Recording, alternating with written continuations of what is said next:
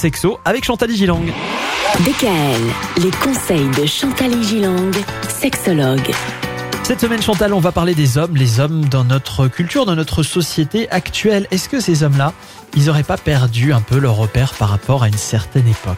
Oui, car la sexualité féminine a longtemps été muselée, comme on le disait déjà. Car elle faisait peur aux hommes. hein. Les hommes avaient peur de cette sexualité éventuellement débridée des femmes. Ils craignaient de ne pas pouvoir euh, satisfaire euh, ce désir insatiable. D'ailleurs, c'était très mal vu d'avoir du plaisir. hein. On allait le confesser hein, d'avoir du plaisir. Ah bon? Oui. On allait confesser le Ah plaisir? oui Et ils redoutaient que leur sexualité débordante menace l'équilibre social et la position dominante. Surtout si le monsieur n'était pas très sûr de sa domination, vous voyez.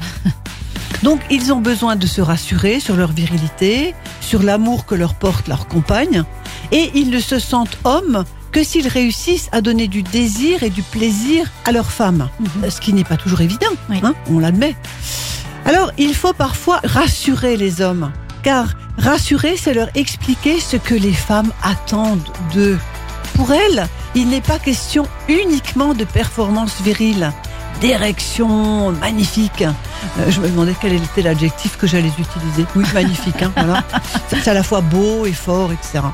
Mais plutôt d'attention, de séduction permettant à leur désir, donc féminin, de s'éveiller progressivement, vous voyez. Souvent, le- la notion de masculin ou de virilité n'est pas considérée de la même façon dans les deux camps, on va dire. Ouais.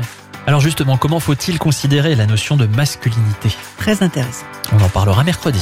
DKL, retrouvez l'ensemble des conseils de DKL sur notre site internet et l'ensemble des plateformes.